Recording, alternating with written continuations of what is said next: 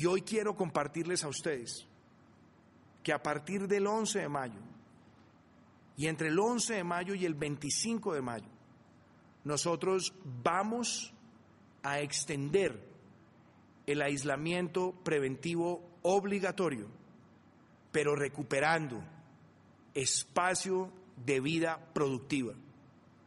Vamos a darle la oportunidad a otros sectores para que también vayan dinamizando nuestra economía. Y ahí vamos a tener sectores industriales, que ahora los va a detallar el ministro José Manuel Restrepo. Vamos a tener también las ventas al por mayor de automotores. Vamos a tener la venta al por mayor de muebles. Vamos a tener la venta al por mayor de otros artículos que son importantes en nuestra sociedad y vamos a empezar a dar pasos también de activación de comercios que también tengan niveles de responsabilidad y aplicación de protocolos. Y me refiero puntualmente a temas como el de las lavanderías que pueden prestar su servicio a domicilio, me refiero a las papelerías, me refiero también a las librerías, porque eso demuestra que estamos dando pasos como país responsablemente para ir reactivando nuestra economía y al mismo tiempo salvando vidas y protegiendo la salud. Y eso también implica que si bien hay unos sectores que todavía no van a empezar a recuperar esa vida productiva, esos sectores tienen que tener un mensaje de certidumbre y de esperanza. Y desde ya estamos trabajando con el Ministerio de Comercio, Industria y Turismo y con el Ministerio de Salud también para adoptar esos protocolos e ir reinventando esas tareas para cuando vayamos dando el paso siguiente. Pero el trabajo está en acción y seguirá en acción por el bien de los colombianos. Pero también sabemos que hay una pregunta que se hacen muchos, los niños.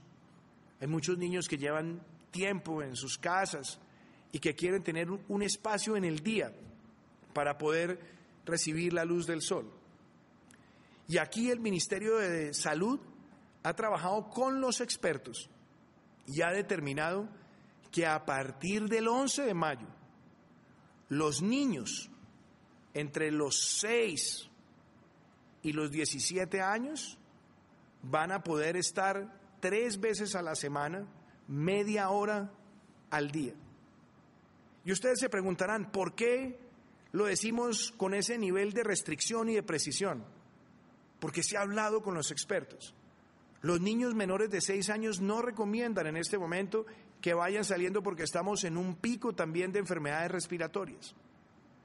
Los niños que van de los 6 a los 17 o de los 6 a los 14, empecemos por allí, pueden salir esa media hora acompañados también de un cuidador, pero que no esté en el grupo poblacional de mayor riesgo, es decir, mayores de 70 años, ni con personas que tengan preexistencias severas. Y eso permite también un poco de salud mental y también de salud física. Es un reto enorme, requiere una gran responsabilidad de todos, pero estoy seguro que lo podremos lograr con ese trabajo y ese acompañamiento que nos brinden también los gobernantes locales. Y quiero de nuevo precisar que todo esto se hará con el rigor de los protocolos. Todo eso se adelantará buscando que la cultura ciudadana sea la que nos guíe para seguir avanzando. Si vemos luces de alerta, no dejaremos en tomar decisiones drásticas y necesarias para proteger la vida y la salud. Pero pongámonos todos, así como lo hemos hecho en equipo hasta ahora, a que nuestro comportamiento sea el que guíe los próximos pasos. Y hay otro tema que quiero compartir hoy. Hay municipios en nuestro país que a lo largo de este aislamiento preventivo obligatorio no registran ningún caso de COVID-19. Y por eso el Ministerio de Salud ha sacado una resolución, aquí la tengo, que establece que en esos municipios hay unos lineamientos para que vayan, obviamente a solicitud de sus alcaldes, con previa autorización del Ministerio del Interior, abriendo o dándole cabida a más vida productiva y a más sectores, pero con unas restricciones también claras. no aglomeraciones, no bares, no discotecas, restaurantes solo para recoger la comida o domicilios y que tengamos también no aglomeraciones por eventos culturales ni deportivos para que ellos también vayan recuperando vida productiva. Ahí queremos trabajar con estos lineamientos para que esos municipios también puedan reactivarse con responsabilidad. Y así como trabajan los alcaldes, esperamos también el acompañamiento de los gobernadores para que estos lineamientos funcionen con toda la profundidad.